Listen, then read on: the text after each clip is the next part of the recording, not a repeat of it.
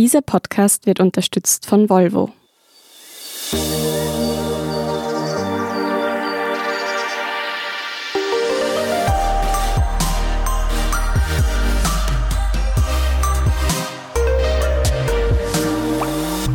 Hallo und willkommen bei Besser Leben, der Standard-Podcast zum Glücklichwerden.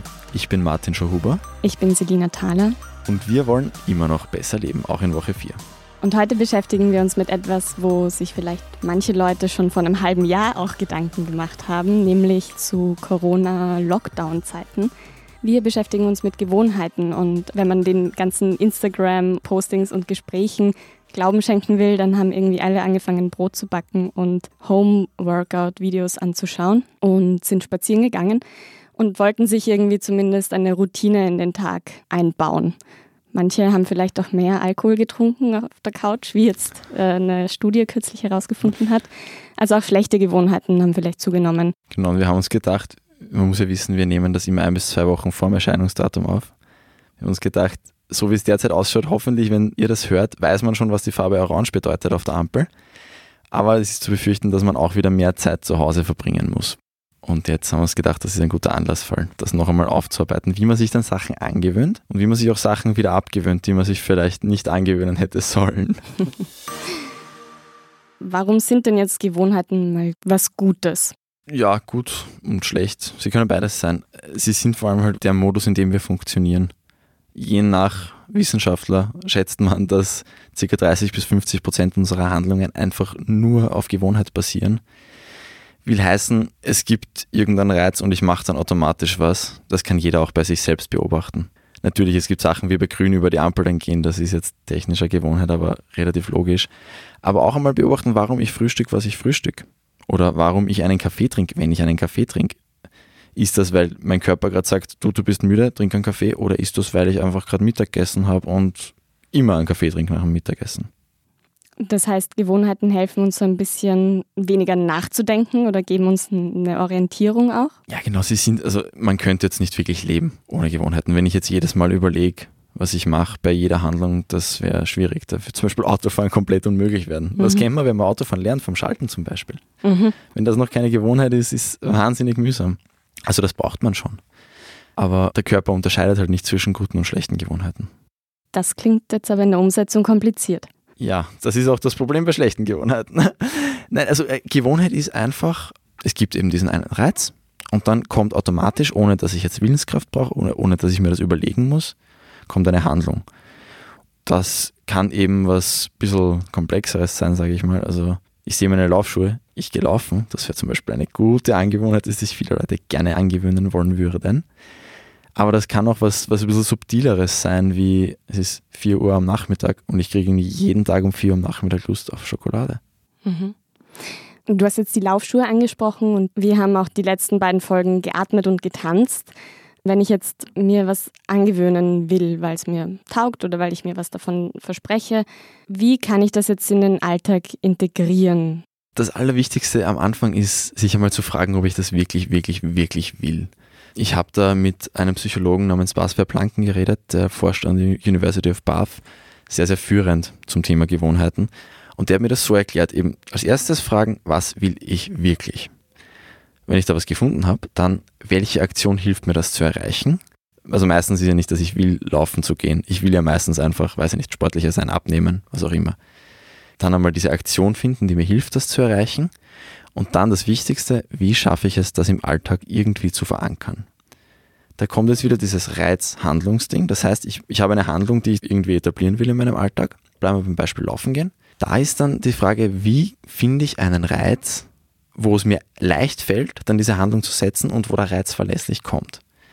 In Zeiten, wo man noch in die Arbeit gefahren ist, war das ein bisschen einfacher. Da wäre ein einfacher Reiz gewesen, sich die Laufschuhe, wie ich, wenn ich in der Früh zur Arbeit gehe, stelle ich mir die Laufschuhe quasi vor die Tür. Oder also wenn ich reinkomme, sehe ich sofort Laufschuhe, Laufgewand. Dann ist es ganz, ganz einfach, dass ich dann diese gewünschte Handlung laufen zu gehen setze. Dann muss, muss ich nicht einmal in einen anderen Raum. Ziehe ich mich um und zische ab das wäre quasi so der Best Case, irgendeinen Reiz finden, der ganz verlässlich dann kommt und es mir möglichst einfach machen, diese Handlung zu setzen. Und dieser Herr Verblanken sagt er wirklich, man überschätzt komplett eben seine Motivation und unterschätzt, was möglich wird, wenn man es sich nur möglichst einfach macht. Was heißt das genau? Ist mir noch nicht ganz klar. Wenn ich jetzt sage, ich gehe irgendwann am Nachmittag laufen, weil ich es will, mhm. das geht vielleicht zwei Tage lang. Aber in Wahrheit ist das zum Scheitern verurteilt, wenn das zu einer Gewohnheit werden soll. Weil das Ziel wäre ja eben, dass ich das dann so oft mache. Am Anfang muss ich mich dazu zwingen oder dazu überreden selber, sagen wir so. Sinn der Sache wäre eben, dass es zu dieser Gewohnheit wird, wo es dann automatisch passiert, wo ich dann keine Willenskraft mehr brauche. Und eben, dass man da hinkommt, muss man es oft machen. Wie oft ist dann eine relativ komplizierte Frage. Und wenn ich mir das eben am Anfang einfach mache, ist die Wahrscheinlichkeit viel größer, dass ich es dann eben ein paar Wochen schaffe, jeden Tag nach der Arbeit laufen zu gehen zum Beispiel. Das heißt, der Vorsatz ist nicht, ich gehe irgendwann laufen, sondern ich gehe direkt nach der Arbeit laufen, sobald ich meine Schuhe sehe. Jetzt haben wir von der positiven Gewohnheit ja. gesprochen. Wie ist denn das bei negativen? Was sagt denn die Wissenschaft da? Ja, die funktionieren genau gleich eben. Und in dem Fall ist es manchmal ein bisschen einfacher zu versuchen, den Reiz einfach loszuwerden. Also wenn der Reiz ist, dass ich eine Schokoladetafel rumliegen sehe bei mir ganz offen am Esstisch, da ist der Reiz relativ leicht beseitigt. Ich räume es einfach weg. Wenn es quasi so ist, dass ich jeden Tag nach dem Mittagessen Gusto auf diese Tafel Schokolade kriege, dann wird der Reiz schwer wegzukriegen sein. Oder es wird nicht besonders gesund sein, wenn ich einfach nicht mehr Mittag esse. Da muss man dann schon wieder bei der Handlung ansetzen. Da kann man dann schauen, kann ich es mir zum Beispiel einfach erschweren, diese Handlung zu setzen. Also ich muss diesen Automatismus irgendwie unterbrechen. Entweder komplett streichen, indem ich dann reizlos werde, oder unterbrechen. Man kann da auch absolut ins Absurde gehen, wenn es einem den Aufwand wert ist. Man kann dann auch die Schokolade so verstauen, dass ich eine Trittleiter brauche, dass ich hinkomme. Also, dass Weil, es mir irgendwann zu hart wird, irgendwie genau, da, dass einfach das Regal schwierig zu wird. Ja, ich habe gelesen von einem, der hat beinhart zu viel ferngeschaut. Der hat dann einfach nach dem Fernschauen sich angewöhnt, den Fernseher abzustecken und den Fernseher halt zu verstauen. Und natürlich überlege ich es mir dann drei. Das ist halt auch noch aus einer Zeit, wo man nicht am Laptop geschaut hat. Aber es sind dem ja eigentlich keine Grenzen gesetzt. Und das ist dann wirklich einfach quasi eine Barriere zwischen Reiz und Handlung aufbauen. Aber auch da sollte man sich halt wieder fragen, ist mir das jetzt wirklich wert? Will ich das jetzt wirklich nicht in dem Fall? Mhm. Wenn wir jetzt bei diesem Schokoladebeispiel bleiben. Du hast gesagt, wenn man jetzt jeden Tag nach dem Mittagessen Lust auf ein Stück Schokolade hat, soll man dann sagen, ich will nie wieder Schokolade essen? Ist das zielführend? Oder ist es vielleicht besser zu sagen, ich will nur noch jeden zweiten Tag ein Stück Schokolade essen? Also wie groß kann mhm. quasi diese Verhaltensänderung sein? Also möglich ist alles. Es kann schon was bringen, das langsamer zu machen. Was viele aber empfehlen, ist einfach zu versuchen, jetzt, dass über dem Ganzen quasi ein Selbstbild steht, das man ändern will. Also quasi, ich will mich gesund ernähren. Oder noch besser eigentlich, ich bin ein Mensch, der sich gesund ernährt. Und dann einfach danach zu handeln. Da wäre es quasi ein Teil davon, dass man dann eben einmal nach dem Essen keine Schokolade isst. Und dann ist es eine Mal schon ein Erfolg. Das ist dann wieder ein kleiner Beweis dafür, dass ich ein Mensch bin, der sich gesund ernährt, wenn nicht das Mittagessen jetzt ein halber Kilo Schweinsbraten war. Aber wenn es einen dann komplett fertig macht, weil man ein Stück Schokolade braucht, ja mei, also dann isst man es halt. Also es geht auch, wenn ich das jetzt richtig verstanden habe, viel mehr so um auch eine Einstellung dazu zu finden und jetzt nicht wie so ein Pavlovscher Hund klassisch auf einen Reiz, eine Reaktion folgen zu lassen. Genau. Das Schwierige ist oft, das überhaupt einmal bei schlechten Gewohnheiten überhaupt einmal zu verstehen, was ist eigentlich der Reiz und was ist eigentlich die Handlung. Also wo ist diese Kette eigentlich? Das ist ja nicht immer ganz so offensichtlich wie jetzt bei diesem Beispiel. Ich habe gegessen, ich will Schokolade. Da gibt es ja auch so ein nettes Beispiel von einem anderen Forscher, der sich mit Gewohnheiten auseinandersetzt, Charles Duhigg, der irgendwie immer um Nachmittag um vier oder so erzählt, er glaube ich Lust auf einen Keks in der Kantine hatte. Und irgendwann ist er draufgekommen, es ist eigentlich gar nicht der Keks, den ich haben will, sondern es sind diese Gespräche, die ich mit Kollegen führe in der Zeit, in der ich in der Kantine bin, die fünf Minuten Pause, die ich mache. Genau, das ist ein super Beispiel für das Voll. Das ist ja dann eben dann ja Apfel einpacken in der Früh und mit Apfel in die Kantine gehen. Alle gewinnen. So einfach klingt's. Wir haben jetzt irgendwie von diesen zwei Sachen gesprochen, das Laufen und die Schokolade. Soll ich mir denn gleichzeitig beides vornehmen? Also zu sagen, ich fange mit dem Laufen an und höre mit dem Naschen auf? Oder ist es besser, das hintereinander sich an- und abzutrainieren? Die meisten Wissenschaftler sagen lieber nur eine Sache auf einmal dass man sich nicht überfordert. Es gibt einige wenige Sachen, wo dann quasi die Handlung der Reiz für das nächste sein kann. Das wäre dann aus der Kategorie Morgenroutinen. Das kann ein bisschen eine Ausnahme sein, aber auch da ist in Wahrheit gescheiter eins nach dem anderen. Und das dauert auch. Man kann jetzt nicht von heute auf morgen seine Gewohnheiten komplett umstellen. Das dauert einfach. Es gibt ja diesen Mythos, dass es 21 Tage dauert, bis man sich irgendwas angewöhnt hat. Ist da was dran? Ähm, nein. Also es gibt eine Erkenntnis der Wissenschaft zu diesem Thema und die ist, es ist kompliziert und es ist unterschiedlich. Es kommt auf den Menschen an, es kommt auf die Gewohnheit an, es kommt auf die derzeitige Verfassung und die Gegebenheiten im Leben an. Was man mittlerweile zu wissen glaubt zumindest, ist, es geht nicht um die Tage, sondern es geht um wie oft. Ich glaube, Sachen, die man einmal pro Tag macht, ist dasselbe. Aber es geht eigentlich jetzt wirklich mehr darum, wie oft ich diese Reizhandlungskette geschafft habe quasi, bis es zur Gewohnheit wird, bis sich automatisiert. Aber die Spannweite ist da irrsinnig groß. Das ist so unterschiedlich. Da geht es von den niedrigen bis mittleren zweistelligen Zahlen bis ins so 200er Bereich. Kommt total drauf an. Weil du jetzt angesprochen hast, dass es viel mehr um die Häufigkeit geht und nicht um die Dauer. Darf man denn auch mal einen Tag auslassen, einen Cheat Day haben? Einen ja, zwei sind ganz gefährlich. Ähm, also Warum? Das dürfte einfach, ich habe das so gelesen, dass quasi einmal, das geht sich noch aus für den Kopf, dass er versteht, das war jetzt wirklich eine Ausnahme. Aber wenn, wenn man quasi zweimal dann diese gewünschte Handlung nicht macht auf den Reiz, dass das dann quasi schon wieder das neue Normal ist ein bisschen. Und weil ein zweimal viel eher zum dritten Mal führt, als das einmal auslassen. Das kennt man ja auch von sich selber, dass man es dann so ein bisschen schleifen lässt oder dass der innere Schweinehund dann so überhand nimmt. Also ich habe das auch im Lockdown erfahren, habe da auch versucht, mir Sachen anzugewöhnen. Und was genau wir da gelernt haben und welche Erfahrungen wir gemacht haben, das hört ihr nach der Werbepause. Es gibt viele Gründe, sich für ein Recharge-Plug-in-Hybrid-Modell von Volvo zu entscheiden. Zum Beispiel Podcasts. Die können Sie besser hören, wenn Sie leise im Pure-Modus unterwegs sind. Oder Ihre Kinder. Denen ist es wegen der reduzierten Emissionen nicht mehr unangenehm, wenn Sie sie mit dem Auto zur Schule bringen. Oder Sie selbst, weil es einfach Spaß macht, mit müheloser Kraft über die Straße zu schweben. Überzeugt? Vereinbaren Sie jetzt einen Probefahrtermin auf Volvo Cars AT. Wir sind wieder zurück und wir reden jetzt über die Gewohnheiten, die wir uns an- oder abtrainieren wollten im Lockdown, also vor einem halben Jahr und was wirklich daraus geworden ist. Martin, erzähl mal, was waren so deine Erfahrungen? Ja, ich habe mich damals zum ersten Mal so wirklich mit den Mechanismen da auseinandergesetzt, hatte große Pläne für viele Gewohnheiten, aber es, manches hat funktioniert. Da habe ich auch gelernt, was noch so helfen kann. Also was halt ganz wichtig für mich war, einfach weiter Sport zu machen, weil meine sportlichen Aktivitäten halt weggebrochen sind von heute auf morgen. Und da ist mir auch aufgefallen, dass andere Menschen auch helfen können. Mein Tag war so chaotisch. Homeoffice, Journalisten, Arbeitszeiten sind sowieso komplettes Chaos. Ich war dann phasenweise bei meinen Eltern und habe das dann so gelöst, dass quasi jeden zweiten Tag, wenn mein kleiner Bruder von der Arbeit heimkommen ist, weil der hat kein Homeoffice gehabt, habe ich gewusst, wir trainieren. Das habe ich quasi ist mir so den Reiz ausgeborgt, mehr oder weniger. Und gleich unterstützend, ich war ihm das halt dann irgendwie auch quasi schuldig. Also du hast dann diese Rechenschaftspflicht und deswegen das hat extrem gut funktioniert da kannst du halt dann nicht sagen, nein, ich bin halt zu faul. Also es hilft auch andere einzubinden und da so einen Sparring-Partner zu haben. Voll, das, ja. Wenn wir mal beim Sport bleiben, da habe ich auch eine Erfahrung gemacht, nämlich mein Yoga-Studio hatte zu und es hat dann eine Zeit lang gedauert, bis sie Online-Kurse angeboten haben. Und ich habe gemerkt, von mir aus fange ich nicht an, selber die Yogamatte auszurollen und mich da in der Früh ins Wohnzimmer zu stellen und war dann total glücklich, als sie so ein System eingeführt haben, wo sie eben über Zoom Yoga-Stunden gegeben haben und man musste sich anmelden dafür. Und diese Verbindlichkeit hat mir total geholfen, mhm. dass ich es eben mache überhaupt. Also dieser äußere Druck war irgendwie gut.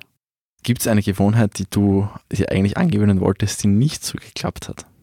Ja, voll. Also ähm, das haben vielleicht auch manch andere erfahren, eben gerade im Homeoffice verschwimmen ja so ein bisschen die Grenzen zwischen Arbeit und Freizeit.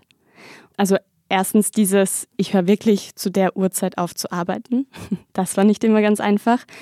Und dann aber auch früh ins Bett zu gehen oder zu einer gewissen Uhrzeit aufzustehen. Also da so eine Routine reinzubringen, um den Tag zu strukturieren, das klappt irgendwie immer noch nicht. Also es hat so ein paar Tage mal geklappt, aber sobald ich dann ein, zwei Mal eben dann nicht um elf im Bett war, sondern um zwölf oder halb eins, war es irgendwie wieder vorbei und es war immer dieses Radl oder von wegen so, ah ja, am Wochenende ist ja nicht so tragisch. Aber das funktioniert halt einfach nicht und ja. jetzt gehe ich auch nicht wirklich früher ins Bett. Mhm. Gab es bei dir was? Ach, sehr vieles. Das Schlafen gehen wir auch ein, ein sehr gutes Beispiel. Ich glaube, da war auch ein bisschen das Problem, ich wollte es nicht so richtig. Da sind wir ein bisschen bei dieser ersten Frage von den drei, was will ich wirklich?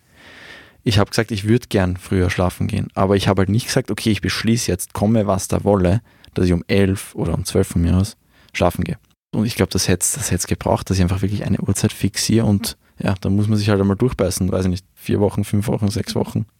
Ich habe mir dann gedacht, vielleicht bin ich auch einfach eher eine Eule als eine Lerche, weil was ich mir tatsächlich angewöhnt habe, ist, ich schlafe jetzt einfach eine halbe Stunde länger, mhm. weil ich eben diesen Arbeitsweg nicht habe. Vielleicht ist es auch einfach das, dass ich es nicht innerlich nicht wirklich wollte, weil es nicht meinem Rhythmus entspricht.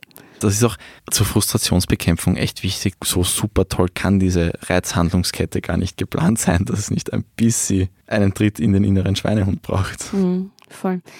Gibt es denn da auch was, was diesen Schweinehund dann vielleicht auch belohnen kann? Also helfen so eben Pavlovscher Hund irgendwelche, vielleicht jetzt nicht die Schokolade nach dem Laufen, aber gibt es Belohnungen, die sinnvoll sind? Ja, schon, schon, schon. Das ist durchaus ein probates Mittel gerade am Anfang. Einfach, dass man es schafft, dass man sich dann wirklich, weiß ich nicht, was ist, vor die Tür wagt zum Laufen oder was auch immer. Absolut. Hat sich irgendwas von deinen Lockdown-Angewohnheiten ins echte Leben rüber gerettet? Ich glaube tatsächlich nicht wirklich.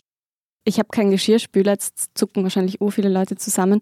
Ich habe mir angewohnt, am Abend immer abzuwaschen. Das hat im mhm. Lockdown eigentlich auch ganz gut funktioniert.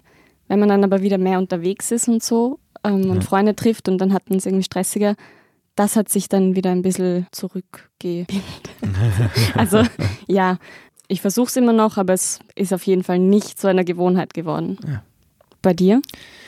Ja, bei mir war es ähnlich, aber auch eben, weil die Gewohnheiten quasi ein bisschen obsolet geworden sind durch das zwischenzeitliche Wiederaufkommen des sozialen Lebens und der Öffnung von Sportstätten.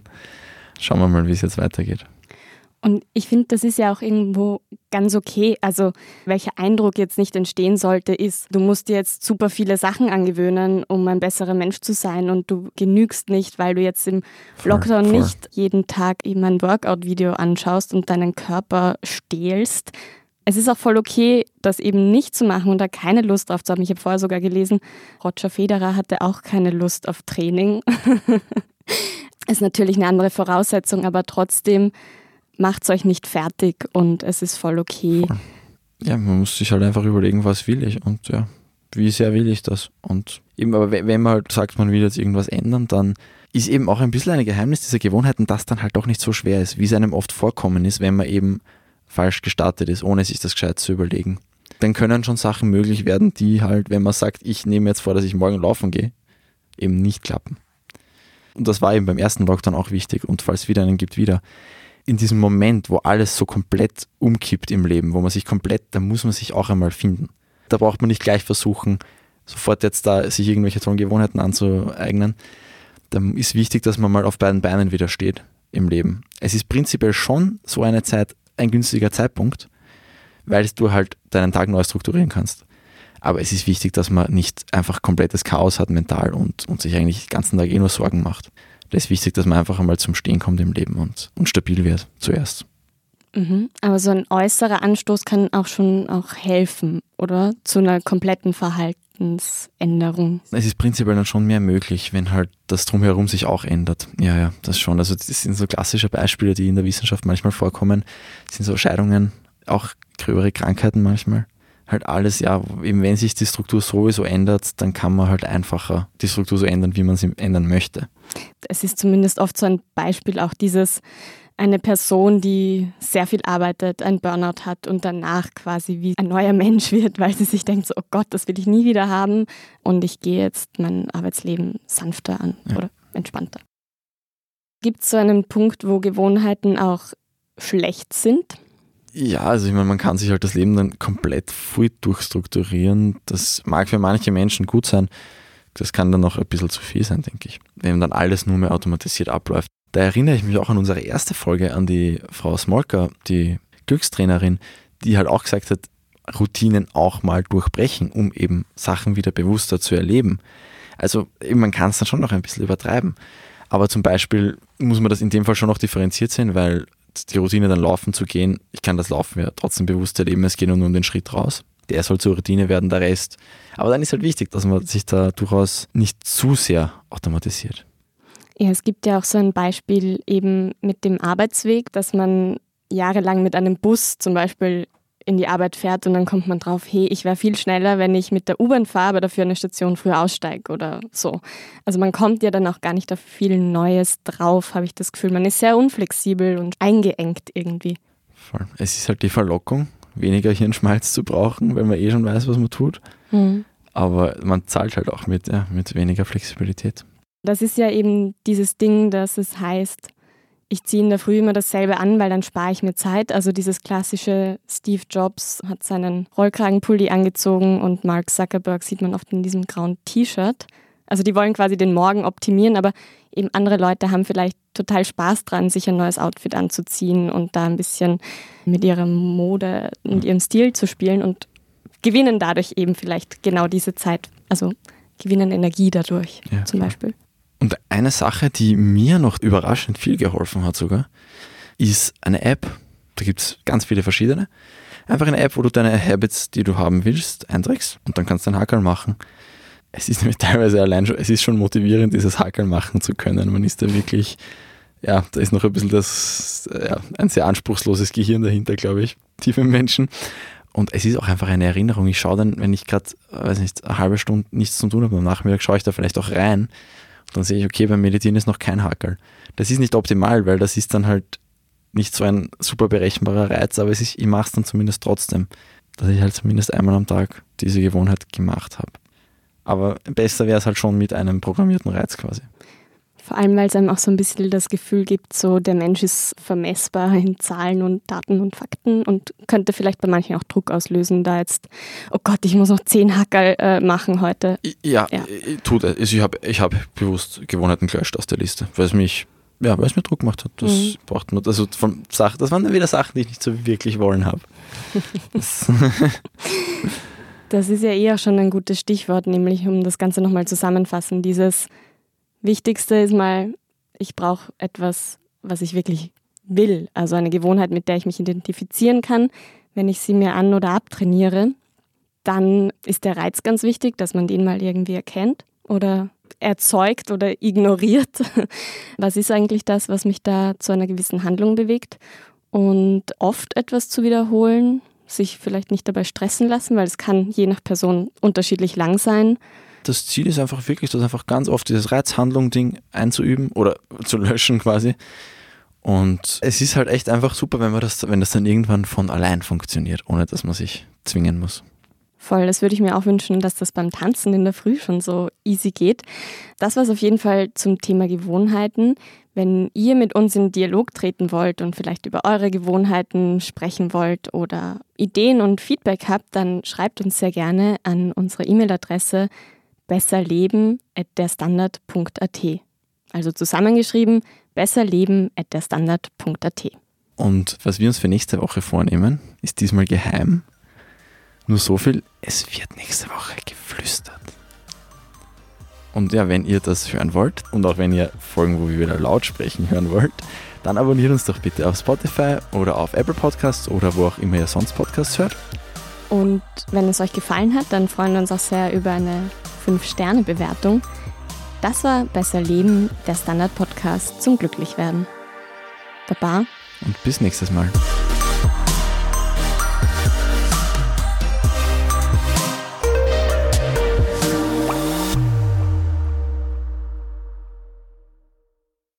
Es gibt viele Gründe, sich für ein Recharge-Plug-in-Hybrid-Modell von Volvo zu entscheiden. Zum Beispiel Podcasts. Die können Sie besser hören, wenn Sie leise im Pure-Modus unterwegs sind. Oder Ihre Kinder. Denen ist es wegen der reduzierten Emissionen nicht mehr unangenehm, wenn Sie sie mit dem Auto zur Schule bringen. Oder Sie selbst, weil es einfach Spaß macht, mit müheloser Kraft über die Straße zu schweben. Überzeugt? Vereinbaren Sie jetzt einen Probefahrtermin auf Volvo Cars AT.